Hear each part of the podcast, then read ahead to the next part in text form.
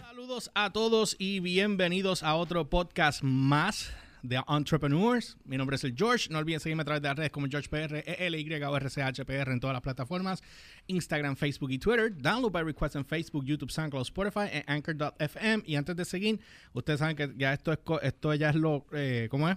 Lo local y lo normal. Tengo que chequear que el audio se esté escuchando, porque si no después damos un joyito. Hombre.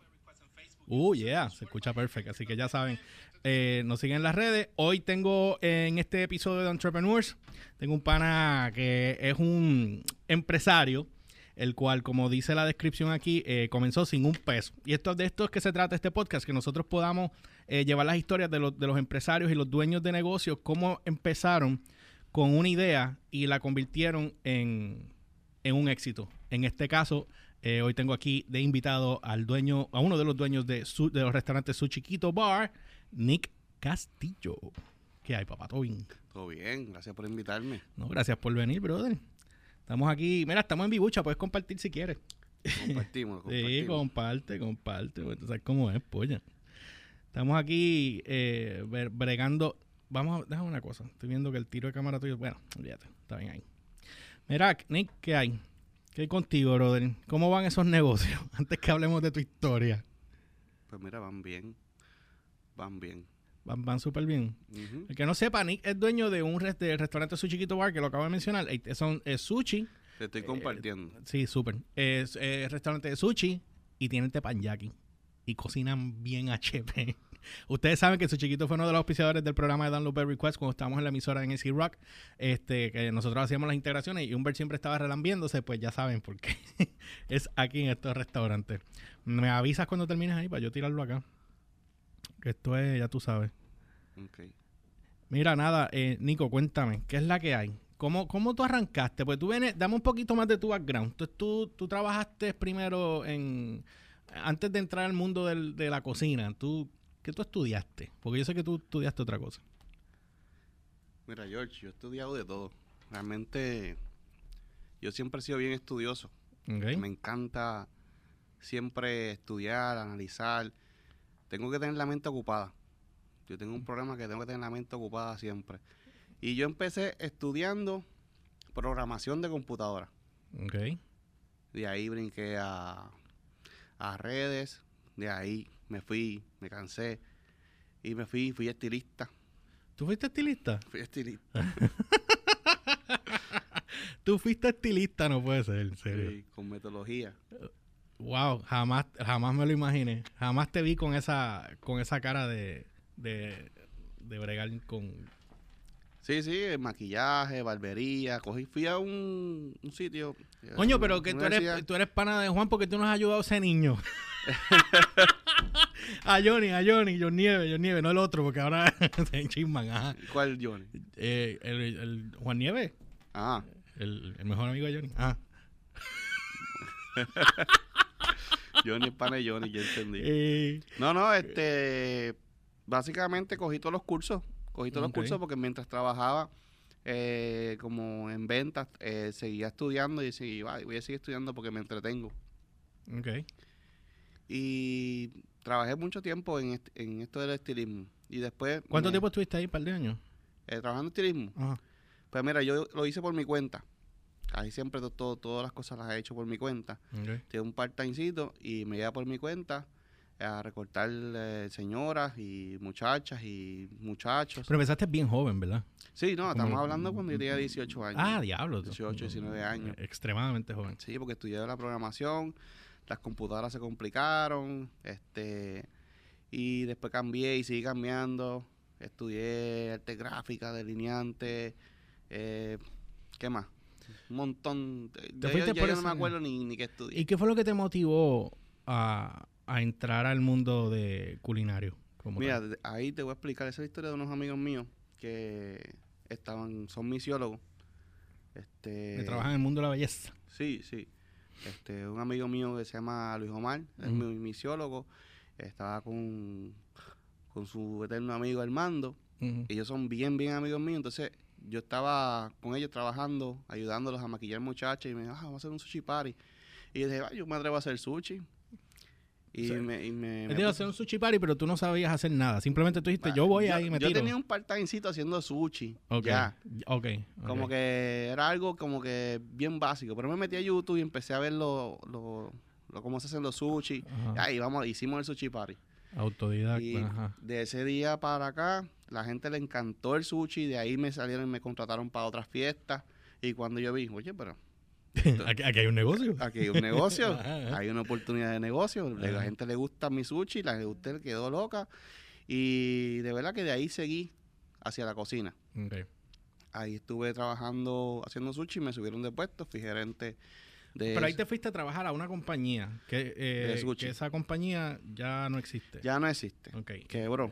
Era un, era un dueño chino y Pero él, pero él murió. empeñó, todo en, en, en el casino. ah, Esa diablo, fue la primera compañía que yo trabajé. Ok.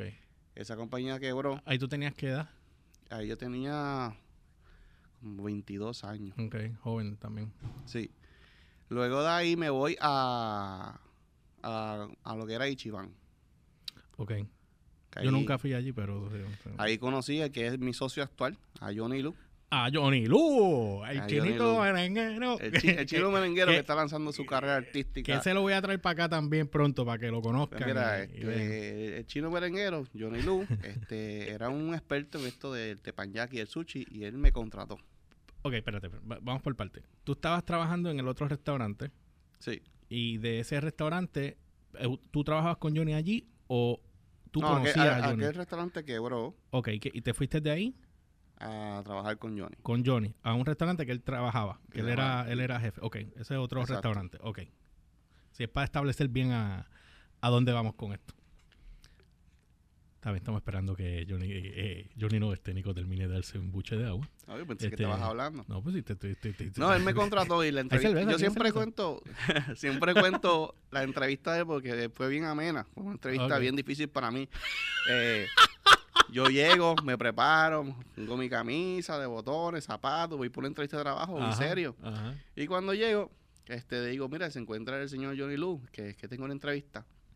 Y si cuando sale este loco de la cocina, este, y me dice, este, sí, yo vengo para una entrevista. ¿Usted es Nicolás? Y, sí.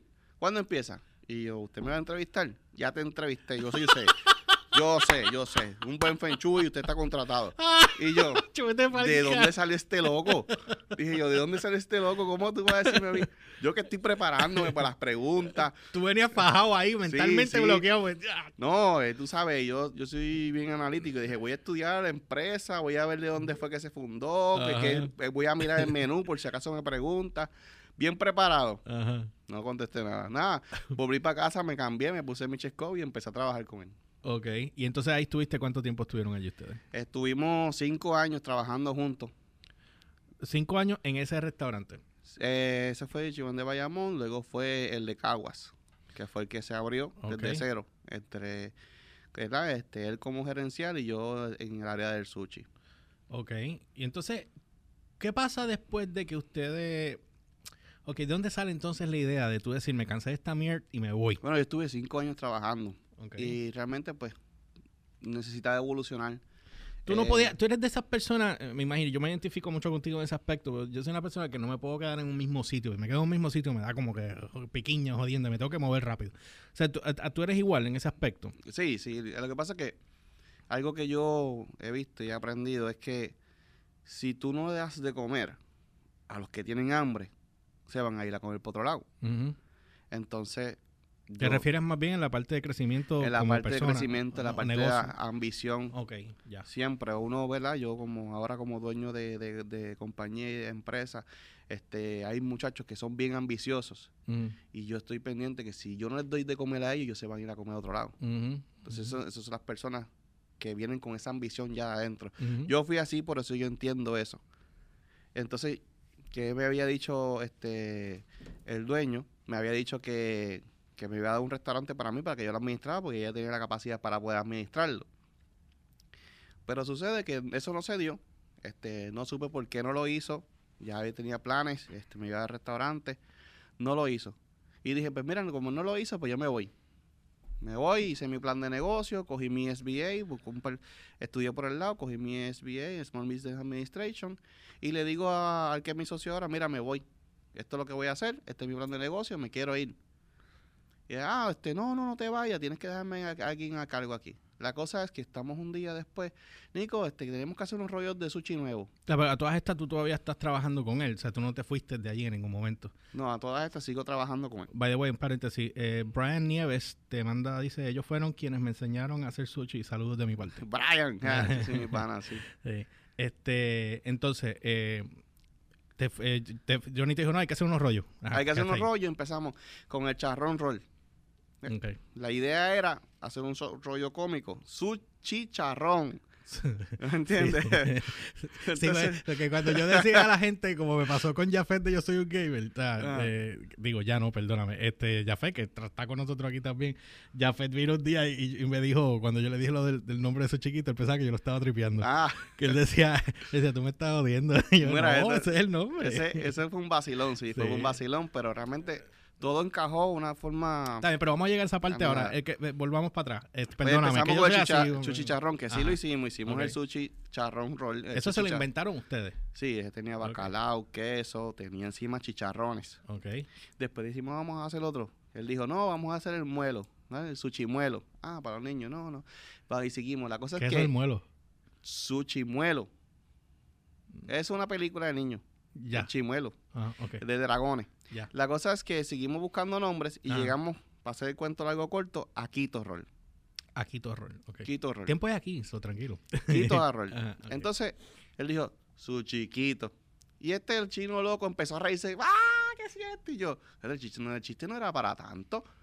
Él se quedó pegado riéndose. Él se quedó peor riendo. Después que se termina, que te- yo pensé que estaba asfixiado, muerto, porque estaba, Ajá. se quedó sin aire y se puso Ajá. colorado. Ajá. Dice, y se me mira y me mira bien serio. Eso es un nombre para un negocio. Ya, pues para mi restaurante. Después que se murió del, de la risa ahí, dijo, coño, está bueno. ah, pues para mi nombre". restaurante. Y él me dijo, no, nuestro restaurante. ¿Y que tú te vas también? No, sí, nos vamos. Vamos a ver. Entonces hablamos y qué sé yo. Ok. Nos dimos para de cerveza y, y trabajamos con esta idea de hacer lo que es el su chiquito ahora. Ok, pero tú- ustedes no empezaron con un restaurante como tal. Ustedes empezaron en un garaje. Empezamos en un garaje de gasolina. Cuéntame esa historia. Pues, este, yo ¿Cómo, estaba- cómo hicieron la, la relación con el dueño del garaje? Decirle, mira, déjanos abrir dentro de un garaje un restaurante de sushi. O, de, o, o un negocio de sushi. Bueno, este lugar ya él lo, yo lo había, él lo había observado porque ya él había tenido un amigo de él que le había ¿Estás hablando de Johnny? Sí, Ok. él le, había le habían presentado este lugar y este lugar estaba bien estratégico, ¿verdad? Estaba frente a la Amgen en Juncos y teníamos mucha clientela que venía de, la, de, de Juncos a comer sushi. Entonces, él me presentó el lugar, me dijo, mira, este sitio, este, hace años atrás yo lo había pensado, pero Mm. ¿qué tú crees? Y yo, me parece perfecto. Está en una gasolinera, pero lo ambientamos bien y lo Mm, trabajamos. Muy bien. Y nos fuimos sin chavo. Ok. Yo dije, yo estoy, yo estoy, yo estaba así ya, desesperado Por Eh, arrancar. por arrancar. Pero ¿cómo hicieron? Pues si no tenían un peso, ¿cómo, cómo pudieron meterle a la cuestión? Pues mira, fue algo este, bastante improvisado. Firmamos contrato y empezamos a, a construir. Y mientras construíamos, este, yo pues hacía unos unos sushi por ahí, este, como que unos sushi party y como que guardaba y por aquí para allá. La cosa es que logramos abrirlo con poco dinero. Sí, dale pausa a eso porque si no sigue sonando y no- acá Ah, no, sí. no. Juan, no me estés llamando. Mira, Ah. la cosa es que, que prácticamente sin dinero, pero con mucho, mucho, mucho trabajo, porque el restaurante lo construimos él y yo, mano a mano. Nosotros cogimos sierra, cogimos martillo, cogimos todo. Que eso no ha cambiado. Para que el que esté viendo esto, esto eso no ha cambiado. Hoy No, día sí, ellos sí. siguen metiéndole mano como si fuera el primer Nosotros día. hicimos una compañía de contratismo. claro, también este, recibimos ayuda de unas amistades. Este, un amigo mío que se llama Cuso, que fue el que nos hizo las fases y nos ayudó con los planos, hizo un montón de cosas, pero muchas otras cosas también le improvisamos él y yo, este, buscando ¿verdad? la economía. Y con bien poco dinero del mismo que estamos trabajando, hicimos el restaurante. Ok. Después que lo hicimos, no teníamos chavo para hacer la compra. no teníamos un peso ya. Y dijimos, Nico, nos falta la compra. ¿Y tú sabes qué? yo no veo ningún plato. Diablo. No teníamos ni para plato, no teníamos ni... ni Ustedes se compra. enfocaron mucho en el negocio como tal, cómo se iba a ver la Sí. cuestión, pero no se enfocaron en que... eh, Y una oye, cosa, una cosa que nosotros hicimos sin conocimiento, trabajando este, día y noche, o sea, salíamos de trabajar a las 11 de la noche, le metíamos hasta las 3 de la mañana, nos acostábamos, nos le volvíamos a levantar a las 7 y volvíamos a meterle. Volvíamos a trabajar allí, de 7 de la mañana hasta las 10 de la mañana, porque entrábamos, nosotros trabajamos 11 a 11. Ok, 12 horas le metían. Nosotros trabajamos 11 de la mañana a 11 de la noche. De ahí salíamos hasta las 3 de la mañana a trabajar, a construir. a- dormíamos 3, 2, 3 horas. Nos levantábamos a las 7 de nuevo a volver a construir. O sea, que ustedes montaban y cuando eh, corrían el negocio, después de correr el negocio, entonces se ponían a trabajar con toda la parte eh, visual, física del negocio per se. Eso es correcto. Ok. Eh, by the way, eh, Vladimir Alexis Ramos Pérez escribe, eh, dice, tu humildad, Nico, te hace grande éxito. Gracias, gracias. Así que un saludito a Alex Claudio que está conectado ahí. Te llamo cuando termine. sí, pues rápido va y me va a llamar, yo sé, pero era, confírmame ahorita que es la que hay. Ajá.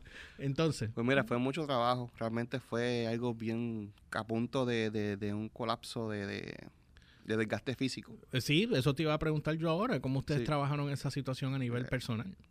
O sea, que- digo, oye, Pues, uno, uno se quema y la verdad que, empieza a dar, que tú sabes. estábamos eh, en un punto de motivación en el cual dormir tres horas era suficiente. Ok. Pero ustedes El- tenían la motivación, Nico. Y Ustedes la luchando, luchando por ese sueño, luchando por hacerlo, porque yo tenía todas mis ideas claras de lo que quería. Este, y cuando yo tengo la meta clara, uno sabe para dónde va. No importa lo que uno sacrifica, y sacrificamos mucho tiempo, pero lo logramos, lo hicimos. Después, este, pedimos unos chavitos prestados, unas amistades, a por aquí, por allá. Este, y una cosa que fue bien bonita y me llena mucho sentimiento es que el que era dueño de Ujú. que él murió de cáncer. Ok. esta persona, él, él me hizo la compra. Él te dio el dinero para hacer la compra. Ese señor. No. La persona para la que yo trabajaba. O sea, el, tu competencia prácticamente eh, en bueno, ese no, momento. bueno, sí, este, él quería a Johnny como un hijo, a mí como un hijo. Ok. Y es O sea, en los cinco años que ustedes trabajaron fue con él. una cosa que nadie sabe. Él nos dio el dinero para la compra. La persona a la que nosotros le renunciamos y dijimos que iba a hacerlo de nosotros, nos dio el dinero para la compra. Hombre, no. Estamos hablando de casi 16 mil dólares. ¿Qué? Nos abrió crédito, hagan lo que ustedes quieran. Mano, ese señor los quería usted de verdad, De brother. verdad que sí. Porque nadie hace eso. A todas estas, nosotros no sabíamos que él tenía cáncer. O sea, ustedes pensaban que él lo estaba haciendo, bueno, lo hizo con la razón que la hizo, Sí, pero ustedes no saben que él está enfermo. exacto. Y yo decía, pero ¿por qué se han detenido los proyectos que él me prometió? ¿Por qué se detuvieron este, ese sitio de que íbamos a hacer tres, cuatro restaurantes más? Nunca entendí eso hasta que nos enteramos que tenía cáncer. Ok. Pero nos enteramos ya cuando él había Eso muerto. está- Él lo mantuvo en secreto hasta el último o minuto. sea, que él murió y ahí es que ustedes se enteraron que él murió de cáncer. Eso es así. Ok, diablo, qué fuerte. Pero lo que él hizo por nosotros No, papi, tú sabes, eso no Sí. lo hace Tal vez nadie, nosotros ¿eh? con un poquito más de esfuerzo, este, hubiéramos empezado como que comprando poquito a poco en Costco y qué sé yo. Sí, Pero sí, ese empujón que nos dio, que eh, fue un mega empujón, porque bueno, sí, 16 mil dólares para ustedes empezar a bueno, hacer- llenamos toda la compra completa, Ok. tú sabes. Y, pero seguimos. La cosa es que te voy a explicar que el primer mes no entró nadie. Ah, espérate, estamos hablando del garaje Estamos hablando del garaje. ya. todavía, ok. Eh, de- déjame leerte aquí rápido porque no quiero que se me vayan. Olga Rosado puso eso, Nicolás, muy buena persona en todos los sentidos, buen restaurante, buena comida. Sigue adelante, Dios te bendiga, te quiero mucho, Olga y Freddy. Brian eh, escribe Gracias. otra vez Roberto Zapatero, Roberto o un gran, una gran persona. Y Michelle eh, García puso mi amado hijo, imagino tu madre. Ah, mami, bendición. Mucho éxito, Dios te amo, puso. Saludos. Entonces estabas contando la parte de, de- de que nadie entró al restaurante. Nadie la- entraba al- restaurante porque estaban en una gasolinera. Exacto. ¿Y quién va a comer sushi den- dentro de un garaje? Ese era, la, ese era el, El eh, estigma, La ajá. meta. Ajá. La cosa es que eh, mi socio eh, entró una pequeña depresión y dijo, Nico, yo voy a volver, yo voy a renunciar y voy Se a volver. asustó, se asustó. Y- Sí, pues, eso es normal, eso es normal que Sí, pase. Y yo le dije, Pero "Mira, esa es la tú sabes", prueba, papu. Esa es la prueba. Y yo le dije, esto no va a ser así. Esto que vamos a hacer ahora va a cambiar nuestras vidas. Nosotros quer- queremos llevar unas cosas y las tenemos que lograr. Cogí un paquete de, de, de, de menús, porque ni flyer teníamos, y se lo di en la mano. Vamos para la luz, vamos para afuera a repartirlo. Fuimos para afuera y eso era, ruido. volvimos otra vez a las 7 de la mañana a repartir flyers hasta las 10 de la mañana, a trabajar 11 a 11. Así todos los días, todos los días, todos los días. Y empezó a entrar gente. Poco Y a poco. empezó a entrar gente. Y empezó a entrar gente a curiosear. Y gente diciendo, este, su chiquito. ¿qué es eso? Están vacilando. La cosa es que, eh, gracias a Dios, todo ese esfuerzo fue pagado. Y tuvimos con, con mucha pasión haciendo nuestra comida. Que todavía es la hora que han pasado ya seis años. Y todavía la gente me dice, me encantaba el sushi que tenían allí en el garaje. Yo fui, gente de Arecibo, de Fajardo, gente de Estados Unidos, me los encuentro. Me dicen, yo fui, yo a su chiquito yo fui cuando estaba en el garaje. Y yo, muchachos, eso fue hace seis años atrás. Pasa la página. Sí, gente, oye, baja- bajaban del aeropuerto Ajá. a comer allí. Y No entonces tú veías, y me llenaba mucho de, de entusiasmo el, el ver que dentro de esa gasolinera, tú mirabas afuera y lo que veías era Mercedes, AMG, Lexus, eh, Lamborghini, que se paraban allí exclusivamente a- a- al producto de ustedes. al producto consumir el producto de ustedes. Entonces, ¿dónde sale la, la situación de que ustedes dicen, bueno, ya creo que es suficiente, podemos hacer una expansión, vamos a abrir primer restaurante y vamos a movernos de aquí? Sí, porque eso estaba dentro del plan de negocio. Estaba Pues, puesto, ok. Nosotros nos pusimos un sueldo bien bajito. Este, Creo que tu hermano te manda saludos. Saludos. Sael, Sael Castillo. Sael Castillo. Eh, te manda saludos. El mejor sushi en Puerto Rico. Y te- eh, Cristian Orland, Orlandú Morales García puso testigo de eso. Ah, sí. Ese era mi, mi, mi, mi dishwasher. Ese tiene una historia conmigo. Ese me, ese me lo dejaron abandonado allí. en serio. El hombre que me mandó el letrero lo dejó en el techo 10 horas ese muchacho. No había forma de bajarlo. Ah, Cristian, no había forma de bajarlo porque era el techo bien alto. Lo dejó, subió con una grúa y dejó a ese muchacho de arriba. Me caso, Y se fue. Al garete.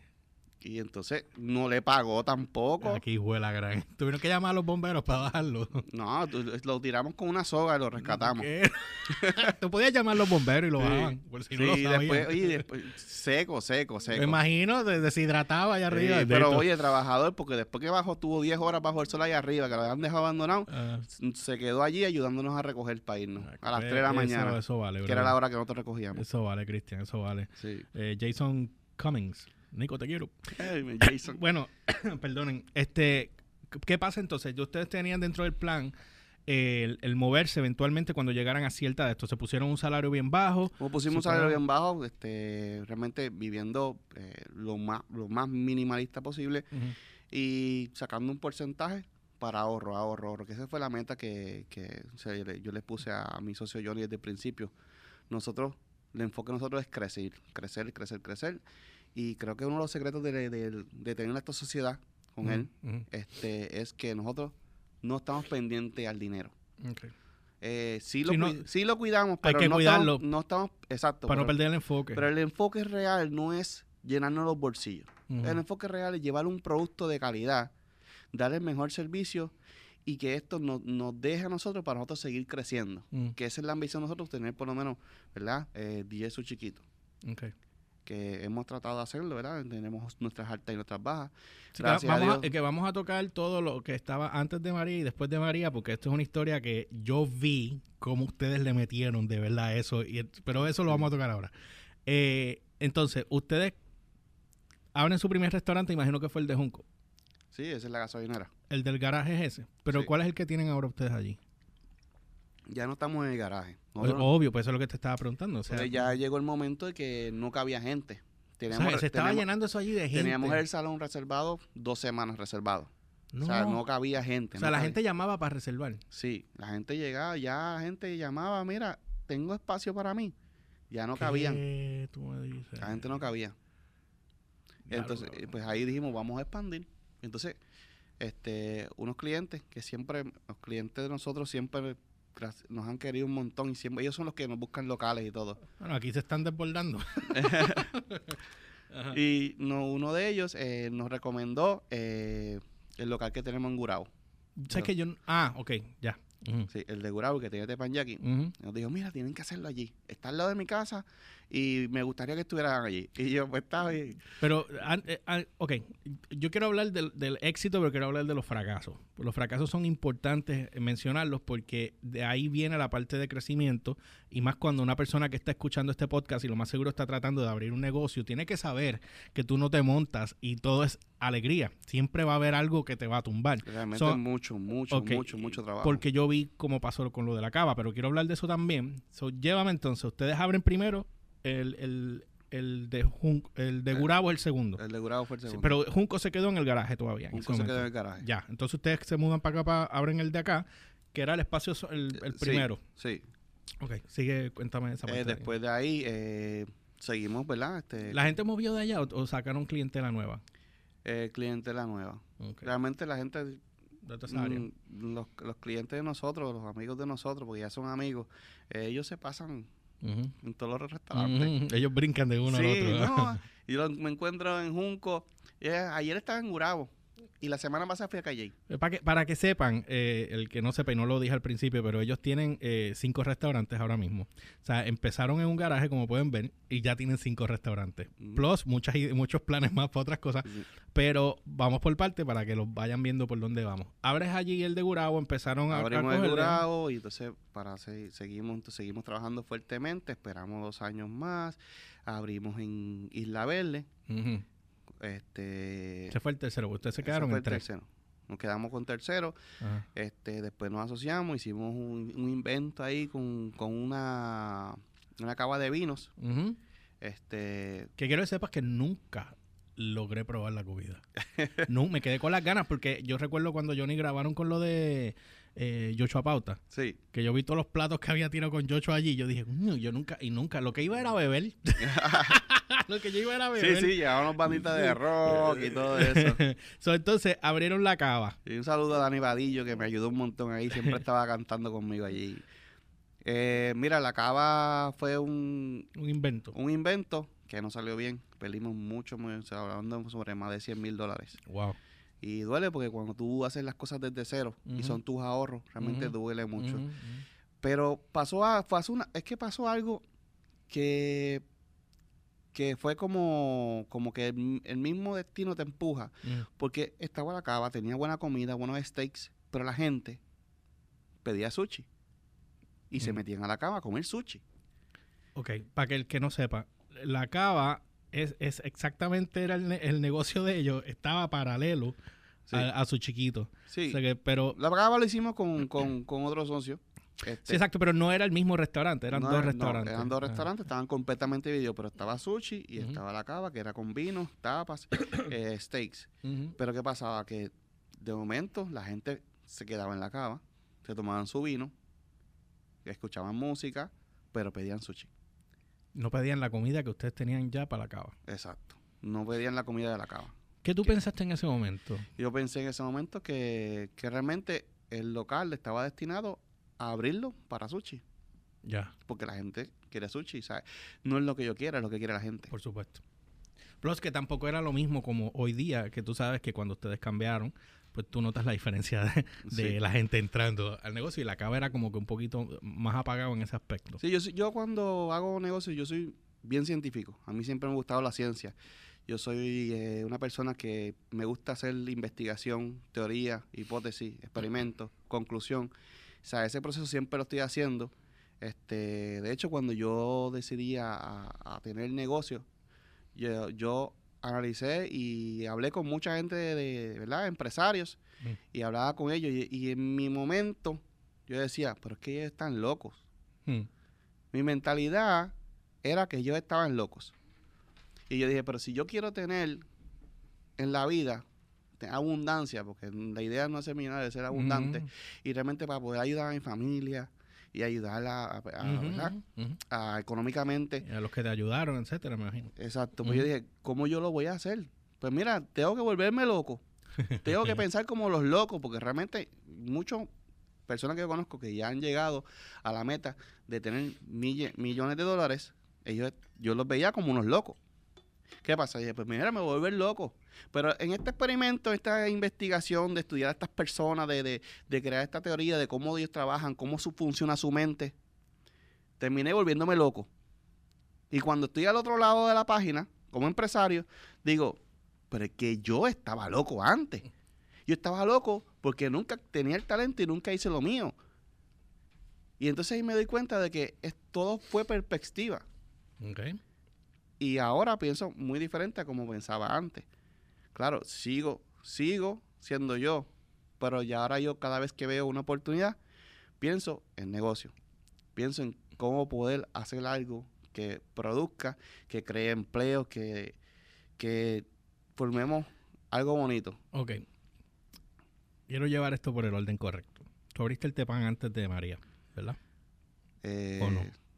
Sí, te Sí. que abrió ante María. Ok. Cuando, cuando murió la cava, Ajá. porque para mí no fue que perdí, para mí que fue que murió. Ok. Eh, es- este, compramos la parte al socio, Ajá. rompimos, invertimos mucho dinero más de nuestros ahorros e hicimos Tepanyaki. Que fue un al azar, porque tú no sabías si te iba a funcionar o no también, ¿verdad? La verdad es que uno nunca sabe. No. Pero pues entendimos, mira, la gente está pidiendo más, la gente está pidiendo más. Vamos a, vamos a darle un poco de variedad de lo mismo. Sí, porque ya Gurabo estaba llenando y ya no cabía gente tampoco. Mira para allá. Abrimos Tepanyaki. ¿Qué pasa? Tenemos Junco, Gurabo con Tepanyaki, Isla Verde. Estamos yo y yo corriendo Pero, para pero para Isla. Verde no tenía Tepan. No, Es solamente sushi, un restaurante de sushi. Sí, porque el concepto Tepanyaki lo abrimos después. Exacto. Por presión del mismo público. Ok. Nos presionó a... Bueno, y también, también el restaurante que ustedes tenían en Isla Verde tampoco era como que tan grande el espacio, o sea, Sí. que era un poco más pequeño, pero, pero igual. Pero la, la idea del fue- lo que pasa es que el Tepanyaki es un, bien- área bien trabajosa. Este, y todos los muchachos que, casi todos los, ¿verdad? Los que han trabajado con nosotros, la mayoría, eh, han sido entrenados por Johnny y por mí. Ujú. Este, yo puedo dar fe porque yo el día que pusiste a uno de los muchachos tuyos que lo estabas entrenando estaba ahí nervioso tratando. Tú siéntate aquí. pero el pues- Tepanyaki, el Tepanyaki lo abrimos este, y fue un éxito. Fue un éxito desde el primer día. Sí, sí, eso lo. Este, las personas pues lo acogieron muy bien, les encantó y siguen pidiendo más. Luego de eso, pues, nos estuvimos muy bien, estuvimos ahorrando, pero ¿qué pasó? Llegó María. Llegó María. Llegó María y Ah, como- espérate, espérate, espérate. Vamos a hacer un paréntesis. Tú abriste otro restaurante después, que era de, de comida para personas que estaban a dieta o cosas Sí, así. sí, Eh, ¿Cómo abrimos. se llamaba ese restaurante y qué es lo que tú hacías allí? Ese restaurante se llamaba Isla Bonita. Él tenía comida criolla y tenía prep meals. Y los preps te estaban yendo súper. Estaba empezando a coger mucho auge en ese momento. Y tú estabas en Isla Verde también. eh, en la Valdoria tiene Isla Verde. ajá, ajá. Que ahora ese local desde lo tiene, lo volvió a coger un amigo mío que se llama Costa Azul, que recientemente está abriendo. Tengo que ir para allá a visitarlo, Darwin. Te debo. Es, eh, oye, espectacular. Es un amigo mío peruano que él co- cocina, Cocina. y tiene uno siempre, siempre tiene estas ideas para negocio. Tremendo tipo. La cosa es que ese, ok, abres ese negocio. Es que espera por dónde te voy a llevar. ah, Abres ese negocio. Ese negocio empieza a coger vuelo, pero ese es un negocio que tú no estás asociado con Johnny. Ese es tu negocio solo aparte de, lo, de su eso chiquito. es un invento. un invento tuyo ahí a los hoyos de regalo, a ver qué salía. Llega María y María te parte por la mitad literalmente. Sí, no, María eh, sacó del mapa a su chiquito Isla Verde, sacó del mapa a, a Isla Bonita, eh, eh, lastimó a Junco. Y Por- tú perdiste yo creo que toda la mercancía de, de Burao también, ¿verdad? No, no. Nosotros nos preparamos súper bien. Nosotros tuvimos Hubo uno que usted se... Nosotros fue el- tuvimos, nosotros tuvimos tres días martillando y taladrando este, todos los cristales y preparándonos con la compra y todo. Estuvimos preparándonos bien fuerte. Mi socio es paranoico, Johnny es paranoico, yo soy paranoico. Entonces yo dupliqué todas las compras. Y él Tú vino, compraste el doble de la compra. Se duplicó Ya, el doble. Me voy a preparar. sí. Y entonces él es paranoico y lo triplicó. O sea que tenemos cinco veces lo que una compra normal. Cuando llega la compra, que nosotros estamos ya Claro, pero se, se fueron bien... Se dispararon bien duro Bueno, ahí. La cosa es que cuando llega la compra no tenemos ni neveras para guardarlo. Ay, se te están caro. No tenemos ni nevera. Llega toda esa compra y no tenemos ni nevera para guardarlo. Y oye, este, Johnny, ¿tú le dijiste algo a los vendedores? Sí, yo mandé a triplicar la compra que tú hiciste, pero es que ya yo la había duplicado. ¡Eh! Y ahora, Falta de comunicación ahí. ah, ya está aquí, ya está aquí. Este, el huracán está ahí, ya viene ya. ¿Qué vamos a hacer? Nos fuimos para así, para allá, compramos como cuatro o cinco freezer más, metimos uno en la casa de él, una casa mía, otro allá en el área de Panyaki. nos preparamos súper bien. Mariano lo lastimó, vuelvo y te repito, pero nos preparamos lo mejor que pusimos. Que pudieron, que pusi- pudimos. Este, Pero yo voy a decir Ah. una cosa. Aquí, aquí, voy a, aquí voy a decir yo algo. Eh, eh, yo los veía a ustedes todos los días metiéndole desde por la mañana hasta tarde en la noche con eso oscuro ahí. Ustedes eran los únicos que estaban abiertos. Y creo que los, chinitos también estaban, ¿verdad? Sí. Pero ustedes eran los únicos. Y yo recuerdo que eso no paraba de entrar la gente allá a comer. Ustedes estaban hasta sirviendo en platos plásticos de desechables. sí. Imagínate. O sea, no, y le- desechable, no había agua. Obvio, Estaba- no la había poca agua. agua. que teníamos en la cisterna, pues era para lavar realmente Sí. los sartenes, los utensilios. Ok. Y no, Eh. y que, y que oye, fue- el que esté viendo esto que no sea de Puerto Rico, pues tiene que, que sepa que eh, María tardó meses largos en llegar la luz. Y ustedes estuvieron ahí todos los días metiéndole, metiendo, metiendo, metiendo, metiendo, metiendo, metiendo, metiendo. Y de ahí Realmente entonces... fue, fue algo bien fuerte, George. eh, nosotros estuvimos trabajando y nos acordamos de cuando empezamos el proyecto. ¿Verdad? Porque perdimos eh, Isla Verde, perdimos los negocios, pues, el Junco quedó lastimado, este, el área de Paña aquí no se podía abrir. eh, y dijimos, ¿qué vamos a hacer? Vamos a abrir. Abrimos las puertas. Estaban solamente él y yo y algunas amistades y familiares y pudimos abrir la puerta el mismo viernes por la mañana estábamos abiertos. ¿Qué sucede? Los empleados empezaron a llegar poco a poco. No había, los empleados no tenían comunicación, no había forma de llamarlos, las calles estaban obstruidas y para hacer el cuento largo corto, estábamos trabajando día y noche ahí. Eso era bregar por la, por la planta del negocio, bregar con la planta de la casa, buscar mercancía, tratar de trabajar con, con Isla Verde, que fue pérdida completo. Fuimos este, víctimas de robo también, nos robaron la planta, nos robaron todo lo de adentro. O sea, que lo saquearon la- ustedes bien sí, duro. la estructura quedó bien fea. Eh, tratamos de ir para Junco también. O sea, mientras cocinábamos, estábamos tratando de, de levantar los otros negocios y también estábamos tratando de cuidar a nuestra familia. También estábamos tratando, bregando con todas las plantas. Nosotros teníamos que trabajar con cinco plantas al día para poder trabajar. Y eso era cambio certificado, cambio certificado, Sí, y sí. búscate, búscate gasolina, búscate gas. Esto, y buena suerte buscando Y, gasolina. eh, fue una misión imposible Sí, sí, yo sé. este eh, como todo llegó un momento que a mí un poco me dio una depresión porque esto, esto fue bien fuerte pero yo dije yo no voy a pensar en lo que está pasando Es solamente go with the flow y ya. yo voy a ir en piloto automático y a trabajar a trabajar a trabajar cuando todo esto se estabiliza yo me senté Y lloraste como un loco. y a llorar Sí, me imagino. a botar el golpe Ajá. a botar el golpe eh, y, y miré para atrás y dije wow lo logramos ya salimos de la parte más difícil y realmente la gente el público de Gurabo fue tremendo con nosotros nosotros bajamos los precios nosotros fiamos nosotros eh, regalamos comida Ni sabía que habían Eh, fiado ni nada de eso. sí a todos los vecinos toda el área hicimos lo que pudimos nos ayudamos como puertorriqueños Ujú, ujú. Somos chinos también. Y la oye, la atención era bien fuerte porque este llegó un momento que había muchos asaltos, muchos robos. Sí, yo estaba bien preocupado por eso porque yo decía, esta gente va a tener que contratar un tipo de seguridad armado aquí porque es que... Era nosotros mismos éramos la seguridad. Sí, bueno, me imagino, pero digo yo, tú sabes, porque alguien afuera, pero... Digo, y que eh, eh, la- tienen que entender, no había luz, no había aire, eso era las puertas abiertas y todo el mundo sofocado allí comiendo, pero siempre estaba Sí, sí. lleno. Oye, algo bien bonito que se surgió entre mi- mis muchachos. Fue algo, o sea, ellos estaban ahí trabajando también fuertemente. Yo le agradezco a todos ellos, todos los que estuvieron presentes en ese momento del huracán. Que muchos de ellos no están porque se fueron de viaje o renunciaron, hicieron otras Mm, cosas. mm.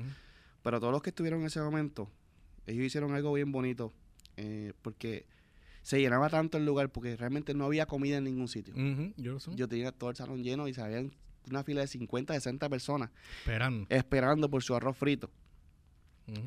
Y eh, empezaron el turno así. Todos en su posición, todas las preparaciones hechas. Vamos a abrir las puertas. Eso era así. ¿Quiénes somos? Y empezaron a gritar, ¡Espartano! ¡Bum, bum! Y se daban en el pecho porque eran todos ellos contra 300. Y vivieron la, la experiencia de, de- de- de ese teamwork, de, del apoyo entre ellos mismos. Eran todos ellos contra 300 clientes que venían para allá a comer. Y realmente eso fue bien bonito. Fue bien bonito, la necesidad nos unió a todos este y se daban en el pecho. ¡Ah! ¡Ah, vamos a darle comida a esta gente. Y todo el tiempo bien motivados. Ellos mismos se motivaban. es- Eso no ellos lo veían, daban- los clientes no lo veían, pero yo adentro, yo veía Ajá. cómo ellos, ellos mismos la, se, se ayudaban. Y entonces Ajá. ellos, ellos traían su comprita y la ponían en los freezer porque las casas no se les iba a dañar, sí. sí. su comprita de agua. Y yo sé que tú ayudabas mucho con hielo también a la gente. Me ayudaste a mí también. Se trataba de hacer algo, pero que ese compo- es- eso me llenó tanto que dije, wow, o sea, qué clase de grupo yo tengo aquí. Esto, esto es lo que yo siempre he soñado. El que en los restaurantes los muchachos se sientan bien con familia, se sientan bien con su trabajo, eh, no, no sea un área tóxica, ¿me entiendes? Eh, La única regla que yo tengo, la única regla es respeto. Yo lo único que le digo, tú vas a trabajar aquí, lo único que te pido es que seas respetuoso. Respetuoso con las damas, respetuoso con el cliente, respetuoso con tu compañero. Ujú. La única cosa que yo no tolero son las faltas de Falta respeto. de respeto. Es una filosofía, filosofía japonesa que si, por ejemplo, George, si yo te debo chavo y yo te respeto mucho, yo voy a hacer todo lo posible por pagarte. Si yo estoy molesto contigo y yo te respeto, yo busco las palabras adecuadas para poder comunicarme contigo. Exacto. Todos en base de respeto. Si yo respeto a mis empleados, ese cheque no va a fallar. Voy a ser justo con ellos. Voy a tratarla de ayudarlos. ¿Por qué? Porque los respeto. Si ellos respetan a la compañía, ellos no van a llegar tarde, no van a robar, no van a romper, no van a desperdiciar. Y ayuda a la marca. O sea, que tampoco es Y- una cosa como que, tú sabes, te vayan a... a- frente al cliente todo se ver basa en respeto. Todo se basa en respeto. Entonces, eh, cuando pasa María, y aquí viene la parte de crecimiento que, que quiero tocar, ustedes ya habían perdido el restaurante de, de Isla Verde, eh, personalmente habías perdido otro negocio tú, eh, y ustedes deciden expandir. Nosotros vamos contra la corriente. Que yo me acuerdo que yo, yo fui uno de los que te dijo, pero ¿cómo rayos tú vas a hacer para manejar esto? Mira, la, la ¿Cuál verdad, fue la idea para tú decir, ¿sabes no- qué? Vamos a expandir dos Yo- restaurantes más. yo no tres? sé, yo no sé de dónde nosotros sacamos la energía. Pero después de María estábamos tan y tan cansados. Pero volvemos otra vez. ¿Qué vamos a hacer? Seguimos con nuestra meta, con nuestro enfoque. Aparecieron locales de gente que no, no quiso seguir con su negocio, ¿verdad? Porque sabemos que mucha gente se fue huyendo, no le pagó a sus empleados. ¿En serio? A mí me llegó mucha gente pidiéndome trabajo porque otras personas, otros negocios, cerraron, se fueron, no le pagaron el último cheque y desaparecieron. Y eso pasó mucho en Puerto Rico y todo el que nos está escuchando lo sabe. Muchos de ellos sufrieron eso. Y eso, de verdad que, wow. Eso es una puerca. Bueno, Literalmente una Yo- puerca. Yo creo que eso no. ¿verdad? Es que No- si tú no- haces algo como eso, eh, lo primero que Oye, pero cobran, cobran el seguro y no le pagan a los empleados. Pero Ay, nada, vol- volviendo al ajá, tema, Dale, vamos para allá. nosotros Sí. Eso, cansados. eso es otro tema. que sí, nosotros cansados, vamos a hacerlo. Vamos a hacerlo. Pero a quién eh, se le ocurre abrir el primero? Imagino que tú. Abrir cuál primero. El, el otro negocio, expandir. Ah, lo que pasa es que en, después, como que cogimos un, bec- un descan- pequeño descanso, Ok. eh, Cuando la cosa normalizó. cuando la cosa normalizó, Ujú. cogimos un pequeño descanso, porque una cosa que yo no te dije, que nosotros, este, medio huracán, mi esposa estaba preñada, la esposa, Ah, sí. la esposa de Johnny también estaba preñada. Ah, diablo, ustedes están los dos preñados. Sí, Ah, ¿verdad? Que tú enviaste a tu esposa afuera. para Sí. que- por, sí, sí, es claro. Y la cosa es que eso fue otra cosa, otro estrés más. Ajá, ajá. Este, fueron retos bien difíciles, pero volviendo otra vez al crecimiento, cuando Johnny llega de China, porque Johnny se fue, dijo, me voy para China, se fue un mes para China con su esposa y vuelve para atrás, este, yo le digo, ¿sabes qué? Si tú no me ayudas a hacer un mazo chiquito, yo voy a renunciar. Diablo, te tiraste el Axel Rose. Le dije, voy a renunciar, le dije, voy a renunciar. Ajá. Porque yo no estoy aquí para ser conforme. Yo tengo una meta, yo tengo un enfoque y yo lo voy a hacer contigo o sin ti. Y él me dice, no digas eso, Nico. Y yo, por lo menos un restaurante más necesito. ¿Qué vas a hacer? lo pusiste en el spot. A Johnny no lo pueden retar. Porque rápido se tira. Busco tres. Busco tres.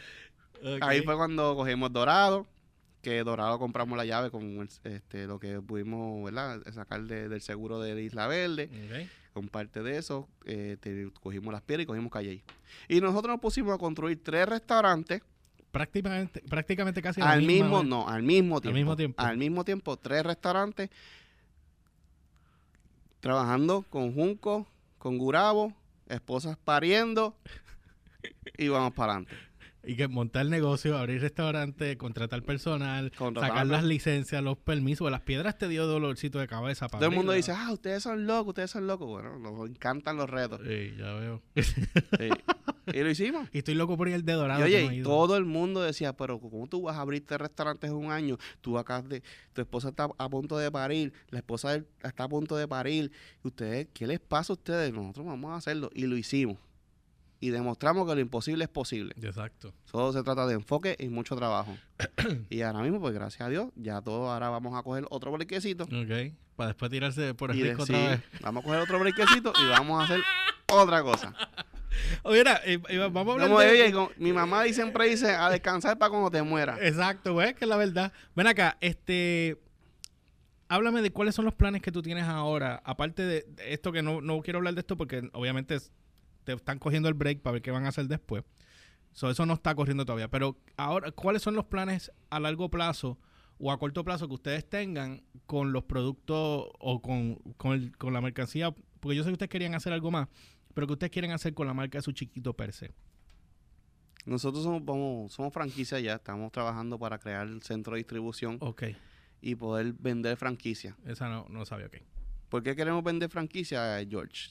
Eh, Bueno, yo ese hay ese mucha, negocio. hay mucho negocio nuevo que está haciendo sushi y realmente yo noto como que tienen el mismo menú que yo. ¿Cómo es? Tienen el mismo menú que yo. Ajá. Como que ven a su chiquito, ah, su chiquito no está en venta, pero lo voy a hacer yo. Y Pero yo tengo que admitir algo. El sabor que ustedes tienen en la comida de ustedes es otra cosa. es que la receta, no sé la- qué esa diablo rece- tú haces la ahí, pero- receta no la pueden copiar, pueden copiar el concepto, pero Ah. yo digo, oye, si la O sea, Oye, adicto, to- a, a mí me dicen a veces que porque me paso allí metido a veces, pero es que, Sí. mano, tú sabes. Ahí siempre me acuerdo de una chef que yo tenía, este, tremenda, Gabriela, un saludo. Me dice, este, oye Nico, ¿por qué a la gente le gusta tanto ese spicy crab? Ay, mm, Mano, yo hago como 50 spicy crabs al día. Que si esto, que si lo otro. Y yo, ¿tú la probaste? No, no la he probado. Pruébala. La probó. So, todos los días estaba comiendo spicy crab. Papi, pero si tú te acuerdas cuando yo hice la entrevista aquella allí en el. Cuando estábamos con el proyecto en Guapa, que yo fui allí y tú nos cocinaste en el, en el Tepan. Ah, La invitada que yo tenía estaba pidiendo Spicy Crab. No, que Spicy Crab, Spicy Crab. Y yo, pff, yo no comía nada de eso. Cuando me tienes que probarlo, cuando yo pruebo ese Spicy, tú lo sabes que yo soy adicto a la Spicy Crab de ustedes allí. Y, y probé una vez en otro lado que te dije, Dios, esto fue un reguero de mayonesa o yo no sé qué rayo me echaron en el otro lado. Y cuando dije, tengo que probar el tuyo otra vez, es como que la diferencia tú la notas del saque. O sea, el sabor de la comida de ustedes, y no es porque estés aquí, pero tú lo sabes, te lo he dicho mil veces. El sabor de la comida de ustedes, pero yo no sé qué diablo ustedes le tienen, pero es otra cosa. El que Pa' no lo haya probado, que esté ese caballo y Para que sepan, George va toda la semana. Esta, semana me he botado. esta semana me he botado. Dice, por tu culpa no hago dieta. Mira, lo- yo- los otros días llegué y llegué como ocho minutos antes que se me voy a parar de dos palos. Lo primero que dije cuando abrí la puerta, todo el mundo me miró. Y dije, no voy a pedir comida, no voy a pedir comida, un palo y me voy. Echaron a reír. Ya te conocen, ya, Sí, ya te ya, conocen. ya, ya otra cosa y me pegan bellones. Mira, anyway. Pero este, sí, su chiquito, su chiquito sigue en planes de expansión. Eh, estamos todavía pensando. Eso es lo de si- la franquicia. ¿Estás tra- bregando con lo de la franquicia? Sí, pero todavía- estamos todavía pensando si vamos a tra- seguir trabajándolo como cadena o si vamos a traba- seguir trabajándolo como franquicia. Ok. Que la meta es franquicia, porque si, ¿verdad? Si su chiquito quiere tener 100 restaurantes, Pues es más fácil así no, también. no se va a poder trabajar en, En cadena. cadena. Es fuerte, ustedes dos solos. Sí, en restaurantes, digo yo. Mm, es correcto. Ahí sí no hay break. Cinco, maybe más. no, y pero estar, ¿verdad? Viajando y todo eso. es que es otra. Que si tú te. Si, un ejemplo, vamos a decir que tú vienes y abres un restaurante en Ponce y, y en Cabo Rojo. Papi, los viajes. No, brother, tú sabes, es, es fuerte. Entonces, mantener eh, una supervisión a larga distancia es como tener una relación a larga distancia. O sea, que tú sabes que algo va a fallar en algún momento. Siempre falla algo. ¿Eh? Que nada, digo, nada es perfecto, claro está, pero tú sabes. So, entonces, los planes son franquiciarse y vender los productos de ustedes también, ¿verdad? Creo que era. Sí, Háblame de eso. eso es secreto. Ah, no puede ser. Todavía. No, no, pero sí, este, es que este, he notado que me están llevando mucho el Spicy Mayo y y, y- ¿En y el serio? Ipsos. ¿En yo- serio? ¿Que se los llevan? Sí, sí, ponen un sushi y la- vienen las chicas y lo ponen así. Y la, eh, y la gente para to. Y eso es como que. ¿Qué? No jodas, en serio. No, bueno, pues si tú no has probado un Spicy Mayo con tostones. ¿Sabes que no he probado el del bacalaíto ese que ustedes tienen? Mm. Estoy loco por probarlo. Y realmente, pues la gente este, lo coge porque ya es, es- es adictivo. Es adictivo, pero vamos a ver si los podemos poner en, en venta para que entonces no sigan llevándoselo. Sí, es claro. Eso te iba- y te iba a preguntar, ¿tú has pensado en algún momento mover eh, los productos de ustedes para el público como tal?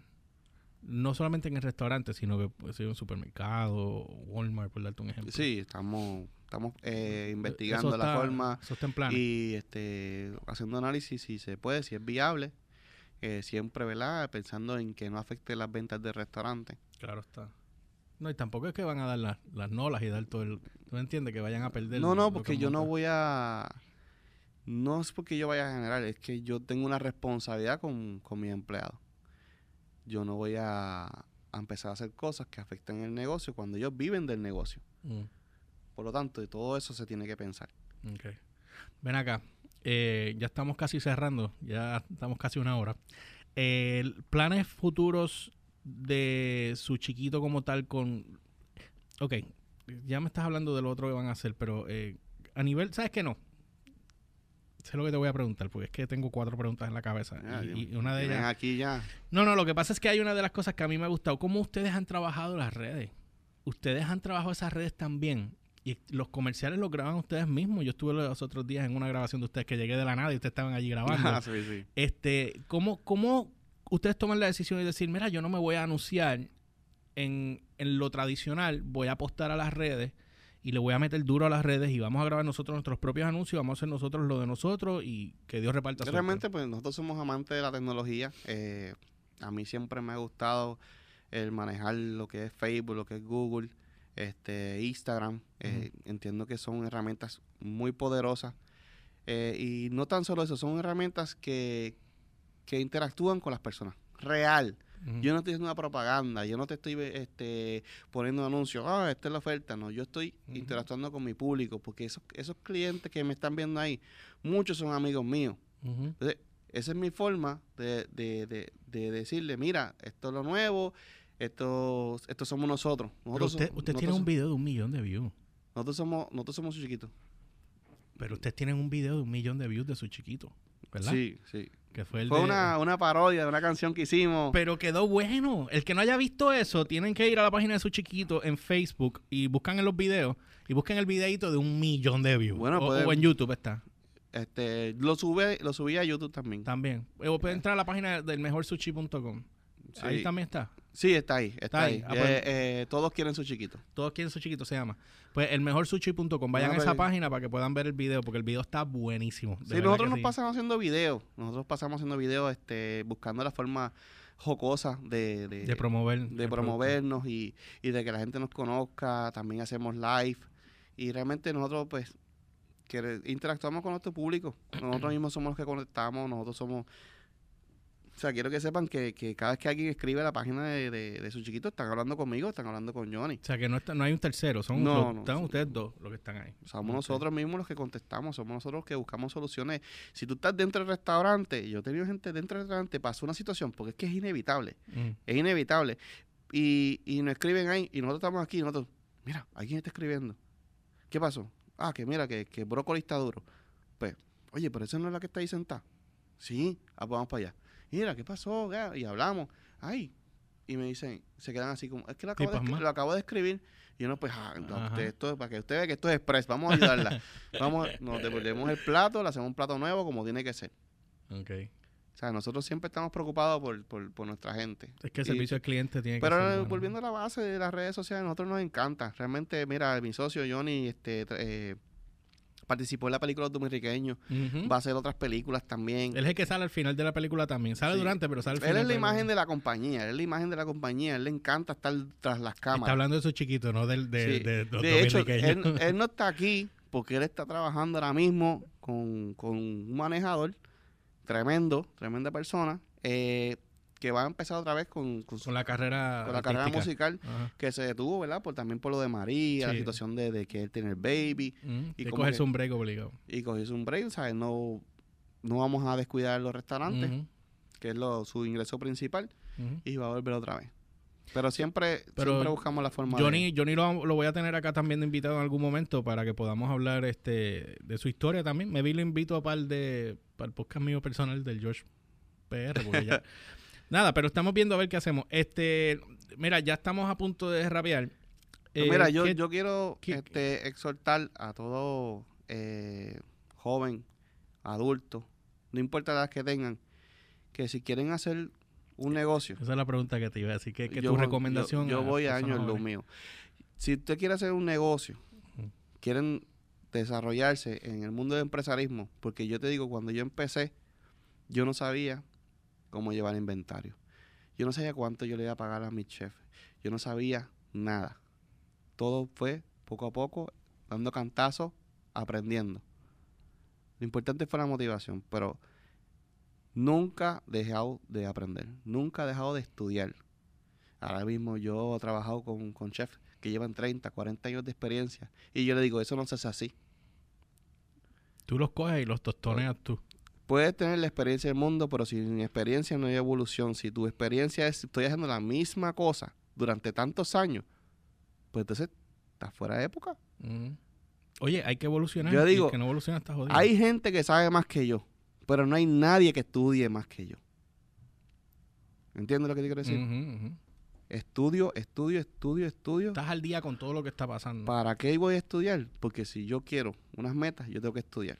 Y no se trata de ir a la universidad, no se trata de... de- de- se trata de tú investigar lo que te gusta, aprender y experimentar. Entonces, todo aquel que quiera hacer un negocio, que lo haga. Pero antes de subirse al ring con, con- y, pelear por el campeonato, tienes que entrenar. Exacto. Tienes que darle el saco. Tienes que coger un coach y que te, y que te enseñe movimiento. Porque te vas a subir al ring como un loco porque tienes la motivación más grande y el hambre más grande, pero te van a noquear a la primera. Es un. Sí, un. Pero es que es la verdad, Hay tienes que prepararse. prepararte. Tú Sí, quieres ser que prepararte. Oye, pásate con personas de negocio. Y también eso tiene mucho que ver, rodearte con gente correcta. No te rodees con Hay gente una que, cosa que dicen, porque- Tu éxito está limitado a las personas que te rodean. Si tú no te rodeas de personas exitosas, tu éxito no está definido. Sí. Es Eso te puedo dar fe de eso. Yo antes de empezar a hacer el negocio de esos chiquitos, hacer el restaurante, yo entrevisté a muchas personas que tenían negocios y pedí consejos, me orientaron. Hubo uno que me dio una orientación bien buena que me dijo, Nico, tú eres bueno en tantas cosas. Tú sabes bregar con computadora, tú eres fotógrafo, tú eres artista gráfico, tú eres delineante, tú eres estilista, tú eres programador, tú eres tecnología informática, tú trabajas tantas cosas y eres bueno en tantas cosas, pero imagínate si tú te enfocaras en una. Y yo dije, yo me busco 10 pesitos aquí, 50 acá, 100 acá y hago un budget. Pero es verdad, si yo me enfoco en una sola cosa, puedo maximizar. Maximiza, exacto. Y fue como que siempre yo estaba buscando para generar, siempre. Yo vendido agua en las luces, yo vendido bizcocho puerta a puerta. ¿Qué yo no he hecho? Yo he hecho tant- tantos negocios. Yo vendía café, yo vendía todo, todo he vendido, todo siempre buscando la forma de generar un tipo de ingreso. otra, vendedor también. Bueno, para añadir al, para añadirle al, al roster de las cosas que Pero- tú haces. hay que Ah. enfocarse en una sola cosa y trabajar y estudiar como loco. Es la única forma que se va a garantizar el éxito. Disciplina. Disciplina es lo más importante para poder llegar al éxito. Mano, Nico, gracias por venir, de verdad, brother. Ya llevamos gracias a ti una por hora. Tu historia es, es- es- es de respeto. Eh, obviamente, maybe podemos hacer otra cosa después. Eh, nada, hay- eh, nos sentamos después fuera de cámara porque me Después, gustaría... después yo te entrevisto a ti. para ver, para inventar algo. Sí, porque me bombardeaste con preguntas y yo no te he hecho preguntas. No, pero no, no, no, no, eso es otro Mira, día. George, y este, ¿qué estás haciendo ahora? Pues ahora entrevistándote y despidiendo el show. Así que, bueno, no olviden seguirme a través de las redes como GeorgePR, ELY o RCHPR en todas las plataformas, Instagram, Facebook y Twitter. Download by Request en Facebook, YouTube, SoundCloud, Spotify y Anchor.fm. No olviden pasar por la página de downloadbyrequest.com o noticiasdbr.com, noticiasdbr.com, para que puedan estar al tanto de todo lo que está relacionado con pop culture, música y todo lo que esté trending en las redes. Nico, Sí, tus redes. eso es así. No olviden pasar por su chiquito, comerle spicy crab. Ajá. Ahora mismo hicimos, a petición popular, unos platitos medios criollos, fusión criolla y asiático, porque es que la, la gente lo está pidiendo. Ok. Yo me complazco, yo soy dado a las personas y lo están pidiendo cuando tú pides ese, ese dinner combo de, de su chiquito y dicen, mira, dame una rayita de aguacate. Y ese fue el último video, El video. porque yo personifiqué Ajá. lo que la, La gente gente, te va allí y hace. Ajá. Se come un plato de arroz frito con fideos vegetales y, la, y el churrasco teriyaki y dicen, ¿tienes aguacate? Una Y rayita. de realmente fue una personificación de lo que mucho que me pasa. Y entonces hicimos unos platos criollos, Ajá. me gustaría que fueran a verlos y los probaran, Sí, me los dijeran, mira, está bueno, está malo, Nico, haz esto, lo otro. Porque realmente yo me dejo llevar por lo que las personas me dicen, mis clientes me dicen, ellos siempre me están aconsejando. Yo creo que una de las cosas que a mí me ha llevado al éxito es que yo. Que yo escucho. Me gusta escucharlo, me gusta decir, mira, Nico, esto, mira, Nico, este plato. Y, y siempre modificando, modificando, modificando. Ya saben, vayan y visiten la página elmejorsushi.com El mejorsushi.com, Ajá. eso somos nosotros. y las redes sociales como su chiquito. Su chiquito. Con K, Y, doble T. Su chiquito, sí, para que lo sepan. Bueno, después lo vamos a estar tagueando aquí en la página para que entonces pues lo puedan, eh, entren a la página y lo chequen y vayan y visiten a su chiquito eh, durante la semana en cualquiera de los restaurantes, Dorado, Las Piedras, Calley, Gurabo. Juncos. Y Juncos. no ya tiene casi. Ah, seguro. Los veo en la próxima. Gracias.